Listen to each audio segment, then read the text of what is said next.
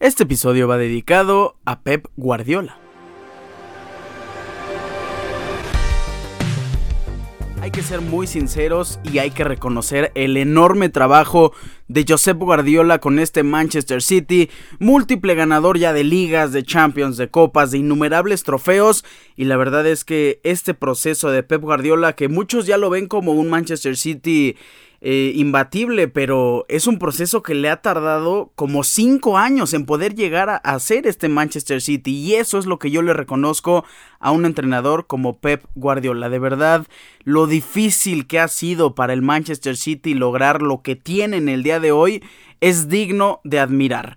Pep Guardiola es el tercer entrenador en llegar a 100 victorias en Champions y está en su segunda final de Champions League en la historia del Manchester City. Desaprovecharon la primera oportunidad, fue un partido muy complicado, pero estoy seguro que en esta, la segunda y creo la oportunidad definitiva, le va a dar la máxima alegría en la historia al Manchester City. ¿Cómo están? Hoy es viernes 19 de mayo, episodio número 213 de su programa Deportes Ricardo Cerón Podcast. ¿Y qué actividad tuvimos en la semana? Ahora sí, como les anticipé, fue una semana de verdad llena de eventos tan importantes y tan atractivos que no nos separamos de nuestros televisores. Hoy vamos a comentar lo que pasó en las semifinales de Champions League y de UEFA Europa League. No quisiera, me duele bastante, pero lo tenemos que hacer. Eh, ya tenemos definida también la final de la Conference League. Hablaremos de la Liga MX. Semifinales de ida en los clásicos Regio y Clásico Nacional. A decir verdad, fueron muy buenos partidos y a mí me gustaron mucho. Mala noticia. El GP de la Emilia Romagna en Imola, en Fórmula 1, ha sido cancelado y les contaré por qué. Terminaremos este episodio respondiendo las preguntas que nos hicieron en nuestra cuenta de Instagram. Hoy no va a haber sección de NFL porque no tenemos en realidad casi noticias relevantes. Muchísimas gracias por estar aquí en un episodio más. Comenzamos. Iniciamos con la sección de los torneos europeos. La Champions League, el torneo más importante del planeta año con año, ya tiene definida su gran final de esta temporada 2022-2023. Los invitados, Manchester City y el Inter de Milán. Un histórico contra un actual grandísimo equipo que buscará meterse en las vitrinas de la Champions. Desde el Ataturk Olympic Stadium ya tenemos listo el partido final de esta edición 2022-2023 de la UEFA Champions League. Como ya les dije, llega Manchester City y llega el Inter de Milán. ¿Cómo llega cada uno hasta esta instancia? Bueno, Manchester City aplastando en todo el torneo. Si, Manchester City no gana por goleada cada partido, empieza a ser algo inusual de ver en esta temporada de, de Premier League y también de Champions, porque lo dominantes que han sido de verdad es digno de reconocer como uno de los más grandes equipos en la historia del fútbol, me atrevo a decirlo, y como el mejor equipo en la historia del Manchester City. La forma en la que juegan es algo como ya habíamos visto en el Barcelona de Pep Guardiola, pero en esta ocasión de Manchester City tienen algo mucho más especial, les hace falta un Messi, les hace falta un referente, pero eso lo compensan con el gran sacrificio de cada uno de los 11 jugadores para poder estar en sintonía dentro del campo. Me gusta muchísimo ver a este Manchester City y que le haya ganado así al Real Madrid, la verdad es que no me parece nada extraño temía reconocerlo, pero al final se hizo una realidad y Manchester City llega caminando a esta final de Champions League. Empatan uno por uno en la ida, ya lo habíamos comentado en uno de los mejores partidos de Real Madrid, eh, comparándolo con este gran rival, pues fue un, fue un resultado que parecía alentador, pero la vuelta, bueno, llegamos a Etihad Stadium y la forma en la que Pep plantea este partido fue magistral, nos dio una masterclass de cómo eh, dirigir a su equipo, de cómo crearlos de una manera que se hace sentir como si fuera una orquesta, como si todos los movimientos fueran perfectamente planeados para llegar al resultado. Manchester City abre el marcador con Bernardo Silva al minuto 23 después de un grandísimo pase de Kevin De Bruyne. Bernardo Silva jugando solo en ese extremo derecho porque Camavinga ahora sí tuvo un partido para el olvido. No me encantó el partido de Camavinga, no me gustó para nada y no me gusta tenerlo de lateral izquierdo. Dejaron fuera a Antonio Rudiger que tuvo un gran partido en la ida para meter a Eder Militao y bueno, al final Eder Militao pues también terminó metiendo autogol aunque oficialmente se lo dieron a Manuel Akanji, pero no, fue un desvío garrafal de Eder Militao, que para mí sí fue un autogol. Y que, mira, yo se hubiera metido Eder Militao, pero como ya les he dicho innumerables ocasiones, David Alaba hubiera sido lateral izquierdo. David Alaba se formó como lateral izquierdo en el Bayern de Múnich. Ahí lo conocimos como el David Alaba grandísimo en Europa.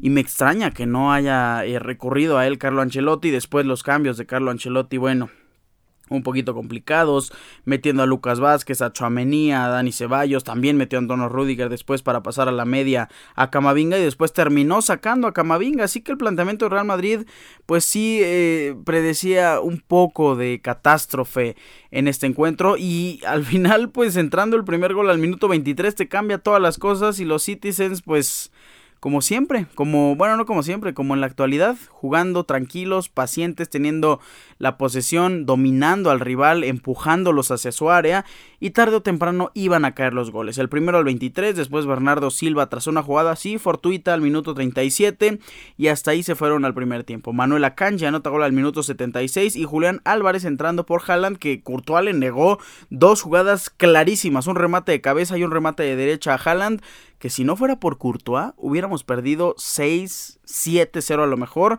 y hubiera sido una de las derrotas más humillantes en la historia. Si ya fue una derrota humillante que genera, espero, genere cambios, genere una transformación en el Real Madrid, pues perder 7-0 sí hubiera sido escandaloso. Julián Álvarez, como les digo, entra por Haaland y anota la primera pelota que toca al minuto 90 más 1. ¿Qué tiene que pasar en Real Madrid? Que es algo que me han estado preguntando pues creo que tiene que haber un cambio generacional. Y si vas a jugar de la forma y con la formación que juega Carlo Ancelotti, que para empezar Carlo Ancelotti es el primero que tiene que retirarse de este club, se le agradece absolutamente todo lo que ha hecho, pero desde la temporada pasada y ganar con esas remontadas, ganar yo diría que de milagro, pues sí te da una señal de que el equipo no está a la altura como para poder ganar sin problema alguno. Sí, durante una temporada completa pudimos ganar la liga, pudimos ganar la Champions y fue de una manera muy fortuita con sacando el gran talento y la mejor temporada en la historia de Karim Benzema, pero dos veces no iba a pasar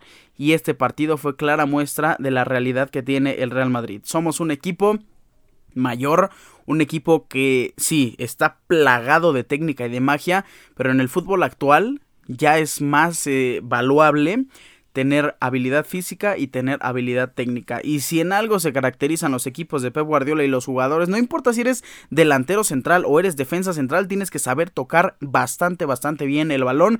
Y así lo vemos, por ejemplo, con Rubén Díaz, que para mí es el mejor central del planeta al día de hoy. La forma en la que Rubén Díaz sabe tocar el balón siendo defensa central es algo que hace muchos años ni siquiera estaba imaginado para un defensor. Kyle Walker siendo rapidísimo, deteniendo completamente a Vinicius Jr. por velocidad. John Stones es, una, es, una, es un ejemplo claro de lo que les acabo de decir.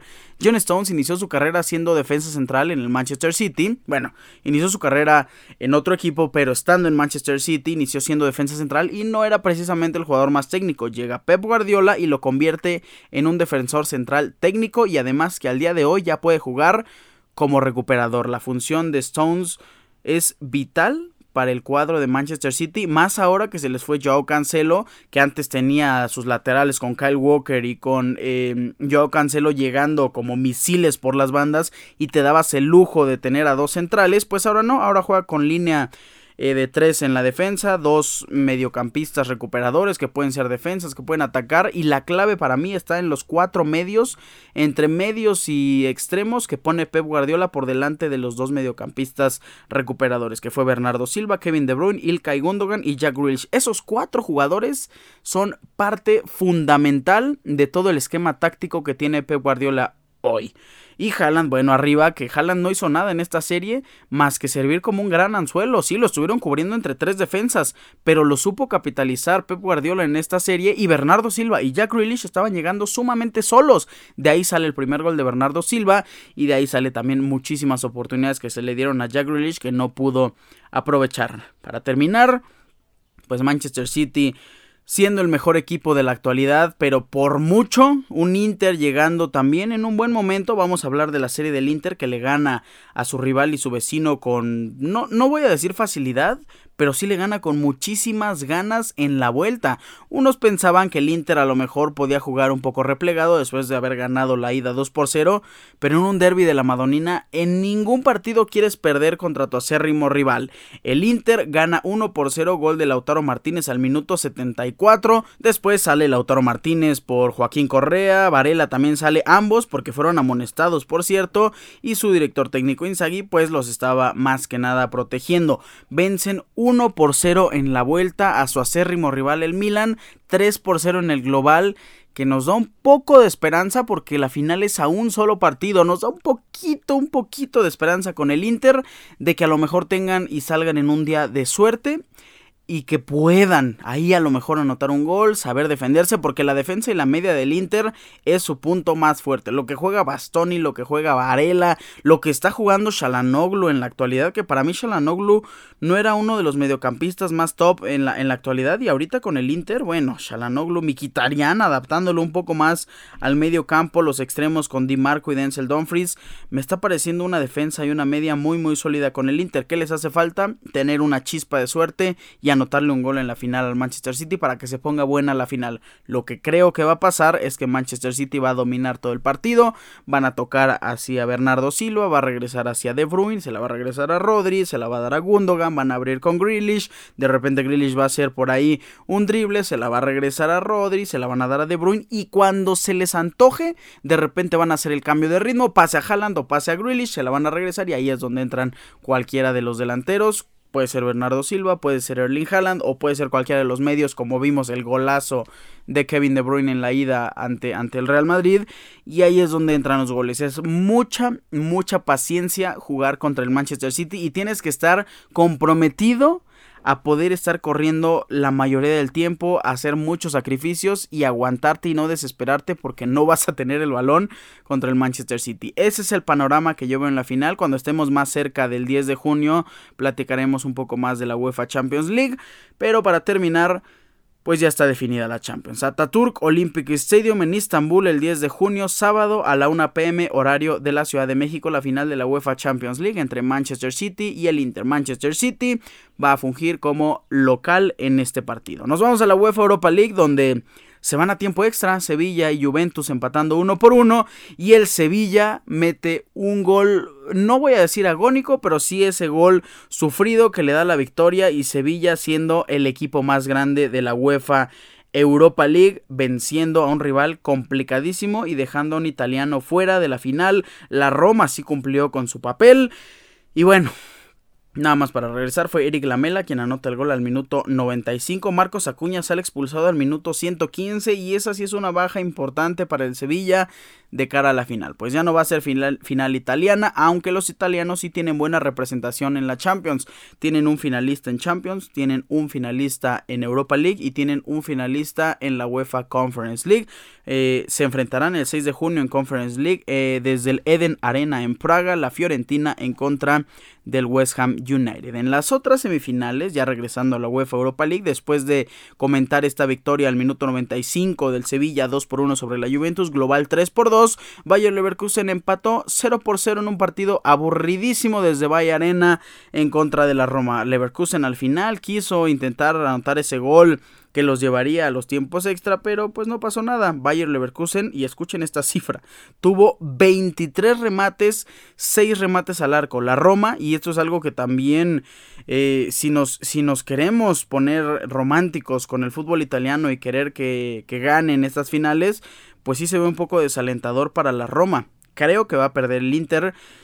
Creo que va a perder la Roma por cómo lo vimos en contra del Bayern eh, Leverkusen, porque tuvieron, la Roma escuchen, un remate, cero remates al arco y 28% de posesión. No significa que fueron una buena defensa, significa que Bayer Leverkusen no supo aprovechar este claro dominio que tuvieron. Creo que va a ganar Sevilla, creo que va a ganar eh, Manchester City y en una de esas no me sorprendería que gane el West Ham en la Conference League. Así que, que bueno por los equipos italianos que son el país que tiene más representantes en las finales, pero creo que les va a ir un poquito mal.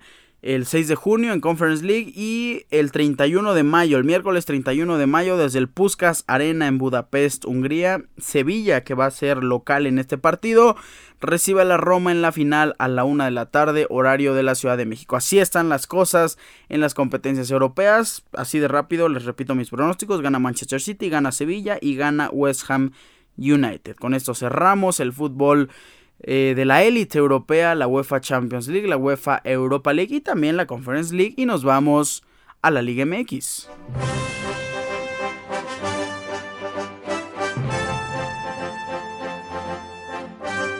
Pues la Liga MX está que arde. Ya se jugaron los primeros dos partidos de estas semifinales, las idas, los clásicos, Derby Regio y Derby Nacional. Y algo que agradezco muchísimo es que el espectáculo y también los partidos están abiertos a que las vueltas sean, uff, impresionantes. Nos dejan marcadores con muchas posibilidades para cualquiera de los dos equipos. Iniciamos hablando del partido que se llevó a cabo el día miércoles, el primer derby regio en estas semifinales. Tigres recibiendo a Rayados de Monterrey desde el estadio universitario, desde el volcán. Partido sumamente parejo. Rayados tuvo cuatro remates al arco y Tigres dos remates al arco, pero la posesión para los Tigres fue de 62% y 38% para Rayados de Monterrey. Algo y otra cosa que tengo que agradecer es que en este tipo de partidos ya no se ve la ineficiencia técnica que es acostumbrada en el fútbol mexicano. Son dos de los mejores equipos de la liga, cuatro de los mejores equipos de la liga y aquí sí ya se ve una clara eh, idea táctica de cómo jugar, de qué es lo que queremos hacer, de cómo queremos lograr eh, anotarle un gol al rival y vamos a seguir ese plan para lograr hacerlo. Ya en otros equipos es vamos a tirar el pelotazo, vamos a esperar que dos genios se junten y nos hagan una jugada y no tenemos en realidad muchas cosas planeadas. Con Rayados y Monterrey fue todo, todo lo contrario, se los juro, qué partidazo vimos. Desde el inicio, Bucetich y Siboldi nos plantearon un encuentro ofensivo de cada uno de sus dirigidos y quien abrió el marcador fue Maxi Mesa al minuto 35 después, Córdoba al minuto 50 empata las cosas, Córdoba que es el jugador de la liguilla para los Tigres. ¿eh? La actualidad que está teniendo eh, Córdoba es de verdad muy muy aplaudible. Me está gustando cómo está regresando a su nivel Córdoba y esperemos que en el siguiente torneo siga así o si se va a otro equipo, en una de esas el sueño europeo llega para Córdoba, pues esperemos que le vaya muy bien. Yo no creo que se vaya de los Tigres por lo menos el siguiente torneo. Córdoba también eh, se puso en fuera de lugar en una jugada que pudo haber sido el 2 por 1 para los Tigres y la ventaja para la vuelta. ¿Qué creo que va a pasar en la vuelta? Bueno, eh, Rayados de Monterrey es un equipo que a mí me parece sumamente poderoso y que saben, saben manejar los resultados. Bucetich, bueno, el Rey Midas sabe dirigir completamente las series y este empate en el volcán yo creo que hace que Rayados de Monterrey se sienta poderoso de cara a la vuelta en su estadio desde el gigante de acero y en una de esas pasa lo que pasó con el Real Madrid y el Manchester City. Uno por uno, eh, Tigres, de, Tigres de, Monterrey sí se fue contento después de este resultado, a lo mejor hubiera querido más, pero en la vuelta me suena a que a lo mejor Rayados gana un 2 por 0 sin problema alguno. Al final de esta sección estaremos comentando eh, nuestras predicciones. La vuelta será el día de mañana a las 7,06 eh, de la tarde, horario de la Ciudad de México, obviamente, desde el estadio BBVA. Y en la otra llave, pues un América en contra de Chivas, Chivas en contra de América en la ida, que fue un poquito disparejo, un poquito inclinado a favor de las Águilas del América, pero la verdad es que Chivas también tuvo sus oportunidades, también tuvo sus llegadas. Chivas tuvo 16 remates, América tuvo 18 remates, América tuvo 6 remates al arco y las Chivas 5 remates al arco. Las Chivas para nada están derrotadas, para nada están en el suelo, para nada tienen un marcador sumamente adverso. Es cuestión de plantearse bien, de pararse bien en el campo, de saber jugar en el Estadio Azteca y claro que le hacer partido al América sin problema alguno, las Chivas pueden jugar de una manera eh, que pueda salir victorioso. Eso sí, el América es un equipo muy poderoso y para que las Chivas clasifiquen a la final tienen que dar uno de los mejores partidos de su carrera y jugar con muchísimo, muchísimo corazón porque el América estoy seguro que va a jugar con todas las ganas del mundo para conseguir su siguiente título. Malagón, qué porterazo Malagón con el América. Qué partido ha tenido y qué actualidad está teniendo al inicio. Un poquito ahí trastabillado, uno que otro error. Pero después de que agarra la titularidad completamente, empieza a ir creciendo, creciendo semana tras semana. Y al día de hoy, el portero del América, sin duda alguna, es uno de los mejores porteros de la liga. ¿Quién anota gol en este clásico nacional? Pues lo anota Cendejas al minuto 60. El gol que le da la victoria parcial en esta ida a las Águilas del América. Uno por 0. La vuelta será desde el Estadio Azteca a las 8 de la tarde el día domingo. Híjole, este partido también es uno de los partidos imperdibles. Este fin de semana vamos a tener encuentros bastante, bastante llamativos en la Liga MX.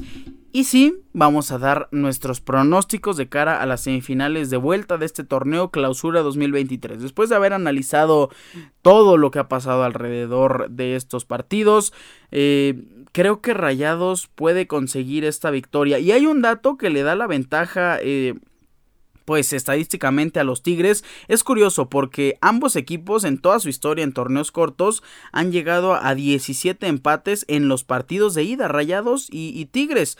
La cosa es que Rayados se impuso en la serie en 5 de las 16 ocasiones previas. Tigres se impuso en la serie en 10 de las 16 ocasiones previas. Así que los números nos dirían que los Tigres pues tienen más posibilidad de, clasificar a la final, pero la verdad es que no lo creo. Yo si apuesto por alguien, apostaría por los Rayados de Monterrey y si nos vamos por un marcador, pues híjole, yo les diría que Rayados de Monterrey va a vencer 3 por 1 o 2-1. Esos serían mis resultados para los Rayados de Monterrey. Y por el otro lado, en el partido de el América recibiendo a las Chivas Rayadas de Guadalajara en el Estadio Azteca, es complicado. Yo empiezo a creer en Paunovic. Me empieza a caer bastante, bastante bien este eh, director técnico de las Chivas Rayadas porque empiezo a notar en la forma en la que habla y en la forma en la que se expresa de su equipo, empiezo a notar que llega a Chivas en un proyecto para él ambicioso, pero además empieza a llegar y empieza a generar mucha pasión a lo largo de este torneo y se empieza a sentir su simpatía por el club que dirige. No solo empieza a hacer un trabajo, sino que también se empieza a adentrar en la ciudad, en las costumbres, ya en la forma en la que menciona a las chivas, el rebaño sagrado les dice, ya empieza también a meterse dentro de lo que es este torneo, a conocer lo que significa la liguilla, saber cómo se tiene que manejar, pues es algo digno de reconocer. Y la verdad es que Belko Paunovic me está pareciendo un entrenador sumamente agradable y creo que es un buen entrenador para dirigir a las Chivas Rayadas de Guadalajara. Me agrada mucho Paunovic. Dicho esto, creo que las Chivas van a salir en un buen día, van a tener un buen partido, pero no hay que no hay que demeritar lo que puede hacer el América. Yo creo que ya aprendieron muchísimo de lo que pasó en contra de Atlético de San Luis y vamos a terminar con un empate uno por uno. Creo que primero va a meter gol Chivas y después va a meter gol eh, el América. Va a pasar eh, pues las Águilas y van a van a enfrentarse en la final en contra de los Rayados de Monterrey, que es una final totalmente justa, el número uno contra el número dos del torneo regular, el siguiente jueves y el siguiente domingo. Así que así están mis apuestas, creo que empata Chivas y América, clasifica América, creo que gana Rayados. 3 por 1 o 2 por 1 y clasifican los Rayados de Monterrey a la final de este torneo de clausura 2023. Con esto cerramos el fútbol mexicano y nos vamos a hablar de la Fórmula 1.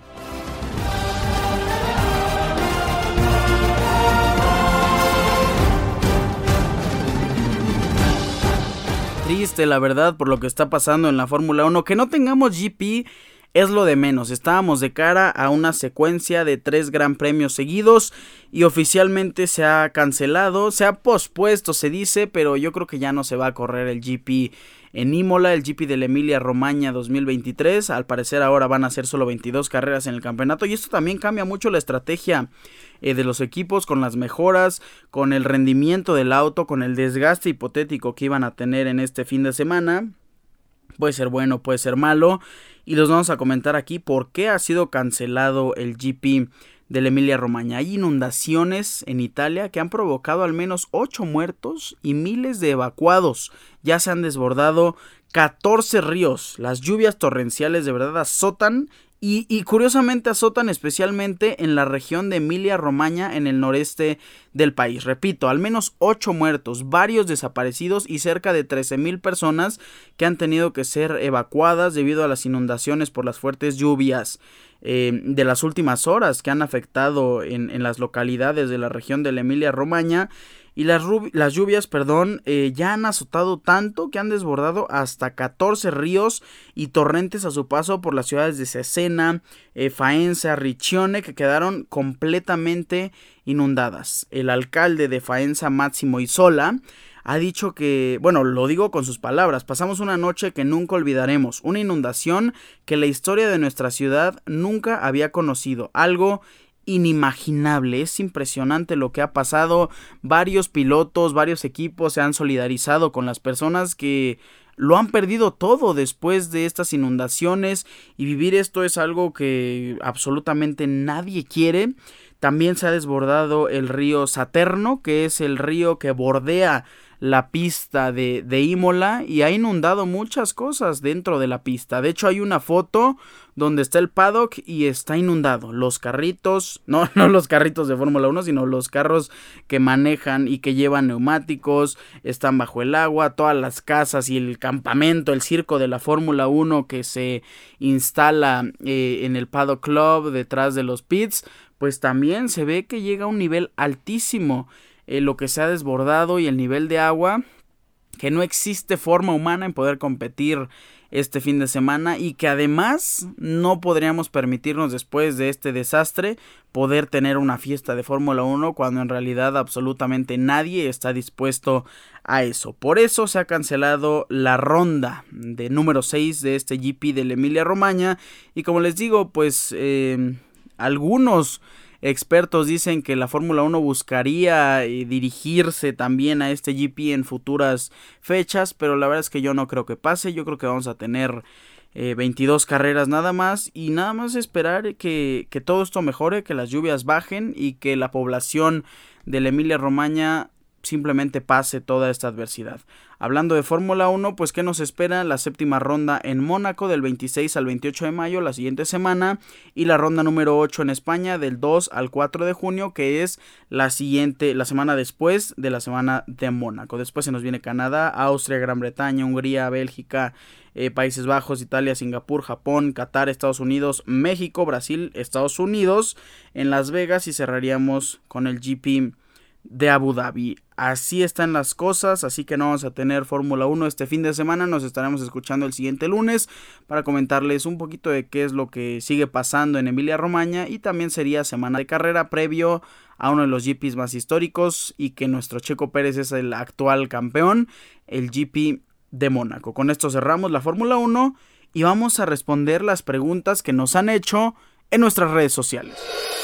Ok, estamos abriendo nuestra cuenta de Instagram, la encuesta que hicimos. Me agrada que tengamos eh, varias preguntas.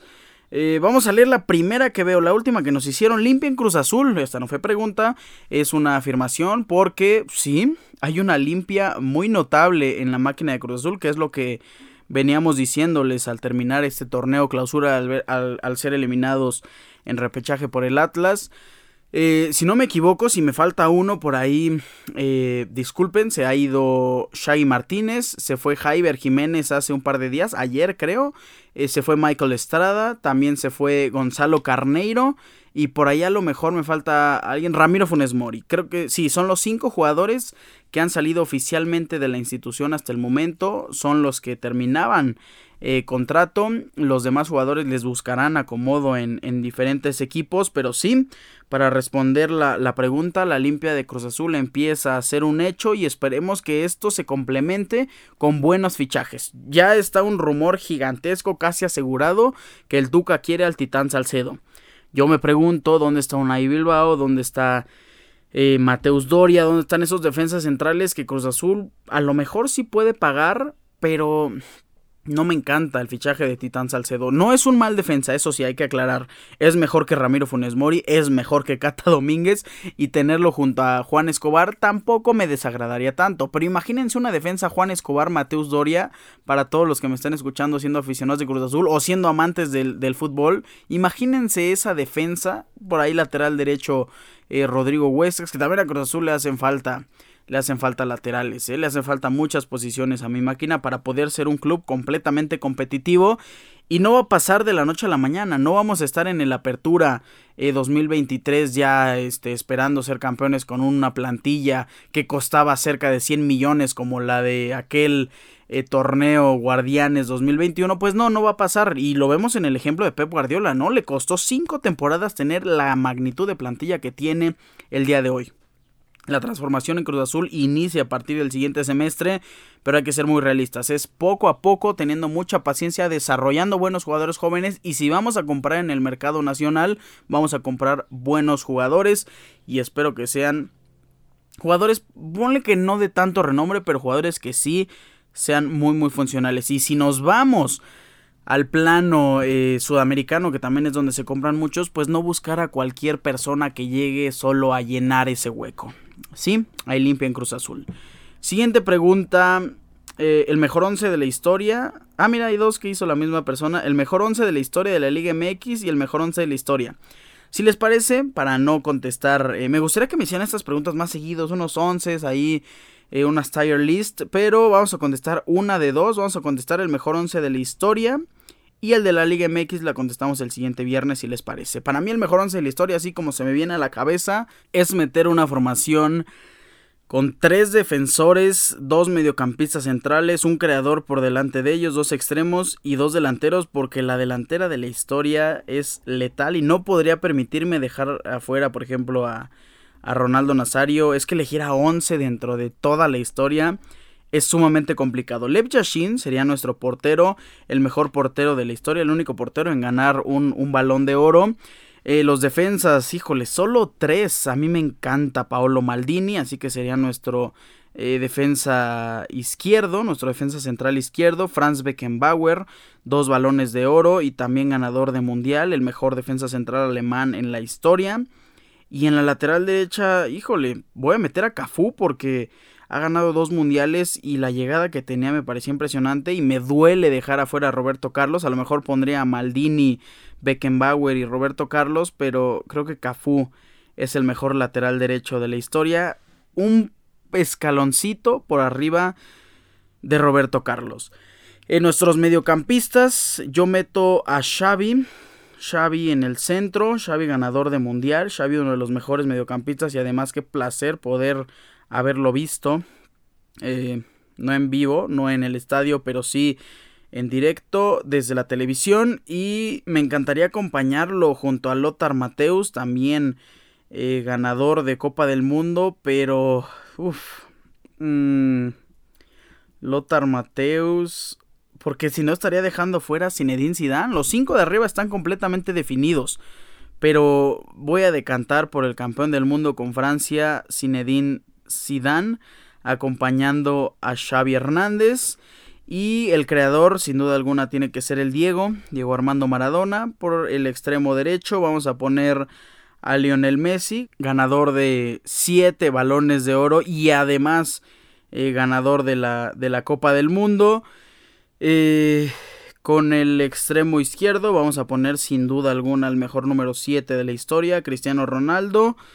Eh, por delante vamos a dejar a el gordito Ronaldo, Ronaldo Nazario, el mejor 9 nominal de toda la historia, dos campeonatos del mundo, dos balones de oro y junto a él el triple ganador de mundial, el rey Pelé, mayoría brasileña en este en este 11 de la historia. Y nada más para repasar es Lev Yashin, Cafú, Franz Beckenbauer, Paolo Maldini, Xavi Hernández, Zinedine Zidane, Lionel Messi, Diego Armando Maradona, Cristiano Ronaldo y en punta Pelé y Ronaldo Nazario. Ese sería eh, el mejor once de la historia. Vámonos con la siguiente pregunta. Eh, esta me gusta. ¿Qué te inspira en cada episodio? Mm, ¿Qué me inspira? Lo que me inspira en cada episodio es la necesidad de querer transmitir la pasión por el deporte que tengo y poder transmitirla hacia todos ustedes y que en algún punto sientan esa misma pasión en lo que pasa semana tras semana o cada tres días que grabamos un episodio y que en algún punto también ustedes estén completamente informados acerca de lo que pasa en los tres deportes que más me apasionan. Creo que eso es lo que me inspira en cada, en cada episodio. Para resumir, transmitir la pasión que tengo por el deporte a cada uno de ustedes y que les parezca atractiva la información que se les está llevando. Eh, veo dos preguntas aquí con el Real Madrid. ¿Qué pasó con el Madrid? Y la otra es... Eh, ¿Qué falló en el Madrid? Bueno, más que decir qué falló en el Madrid es que gran acierto con el Manchester City. El Real Madrid juega o jugó de una manera muy cuadrada, con sus cuatro defensas haciendo las funciones de sus cuatro defensas, con sus tres mediocampistas haciendo sus respectivas funciones y mismo caso con los delanteros, que si no les llegó el balón a los delanteros es culpa porque los mediocampistas o los defensas no se las pudieron dar. Con el Manchester City pasa algo completamente diferente y se los había explicado hace rato. La función de John Stones y de Rodri es vital para las victorias y para el mejor funcionamiento del Manchester City de Pep Guardiola. No tiene laterales y eso mismo hace que todos se compacten, que todos se vayan de un lado a otro y que además todos sean uno mismo cuando se defiende o cuando se ataca. Cuando se defiende, John Stones regresa a su posición natural y Rodri, que también es un muy buen jugador defensivo, puede fungir también como la primera línea de defensa después de los creadores. Así que ya estamos ahí viendo una línea de cuatro más Rodri. Además, si defiende Bernardo Silva, si defiende Ilkay Gundogan, si defiende Kevin De Bruyne y si defiende Jack Grealish, que es otra de las de los grandes aciertos que le tenemos que reconocer a Pep Guardiola, convertir a Jack Grealish de ser un jugador referente y estrella al que todos buscan a un jugador que aporta defensivamente también al equipo, pues esto hace que te defiendas con 10 jugadores y que Haaland quede solo y al momento de atacar se despliega con mucha velocidad Bernardo, Grealish, eh, Kevin De Bruyne y eso hace que ataques de base con 4 jugadores lo cual eso le da muchísima mayoría en defensa y le da una paridad en ofensa. Hace que Manchester City juegue todos juntos, moviéndose en sincronía hacia atrás, hacia adelante y, y parece que en el campo el Manchester City tiene 16 jugadores contra los 11 de cualquier otro equipo. Así que lo que falló en el Real Madrid para mí es no poder eh, hacer algo más que pues defenderse como pudieron. O sea, en realidad es complicado decir que falló algo en el Real Madrid porque las posibilidades de defenderle a este Manchester City son complicadas. A lo mejor lo que le falló fue no jugar más al pelotazo con Vinicius y plantear un equipo a lo mejor con dos delanteros y esperar que sea una genialidad de Benzema, de Vinicius, de Rodrigo o de quien sea y poder meterle un gol al Manchester City. No falló casi nada en el Real Madrid porque no tenían oportunidad en realidad. Eh, ¿Cuánto tiempo llevamos? Vamos a responder una pregunta más. Eh, esta me parece muy divertida porque eh, subimos el logo oficial del Mundial 2026 y esta pregunta es ¿qué es eso? No me digas que es el logo para el Mundial. Pues sí, amigo, es el logo oficial para la Copa Mundial de la FIFA 2026. Para quien no lo haya visto, es un 26 con el Mundial en medio.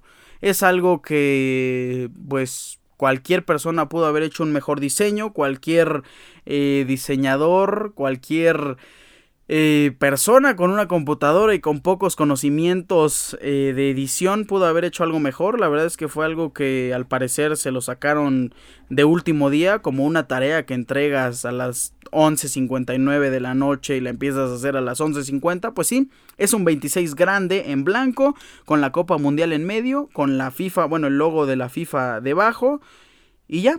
Eh, en vivo, que por cierto estuvo Dani Rojas en la presentación, nuestro querido Cristo Fernández de Ted Lasso, que me alegra verlo triunfar.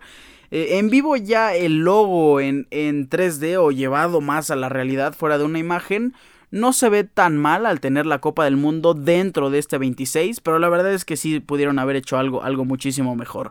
Ese es el logo y lo estaremos subiendo de fondo en, en la presentación de, de este programa estaremos subiendo una vez más el logo de la Copa del Mundo de la FIFA 2026 que oficialmente ha sido presentado. Con esto vamos a terminar, vamos a dejar hasta aquí la sección de preguntas. Les agradezco una vez más por las preguntas que nos hacen. Como les digo, háganme más preguntas eh, de conocimiento de fútbol. A lo mejor... Eh, resumiendo algún partido histórico, no sé, lo que se les ocurra, recordando mejores once, mejores jugadores, lo que quieran, aquí lo vamos a responder sin falta cada viernes. Con esto cerramos el episodio número 213. Yo les agradezco, como no tienen una idea, su amable sintonía. No me voy sin antes recordarles mis redes sociales. Arroba Ricardo-Cerón- en Instagram, Ricardo Cerón en Facebook. Recuerden, Cerón es con Z. Pásenla increíble, disfruten este fin de semana porque tenemos muchos eventos interesantes y después de este fin de semana ya vamos a tener definido a los finalistas para nuestra liga MX, que es algo muy muy atractivo. Me despido con un fuerte abrazo, pásenla muy bien, bye.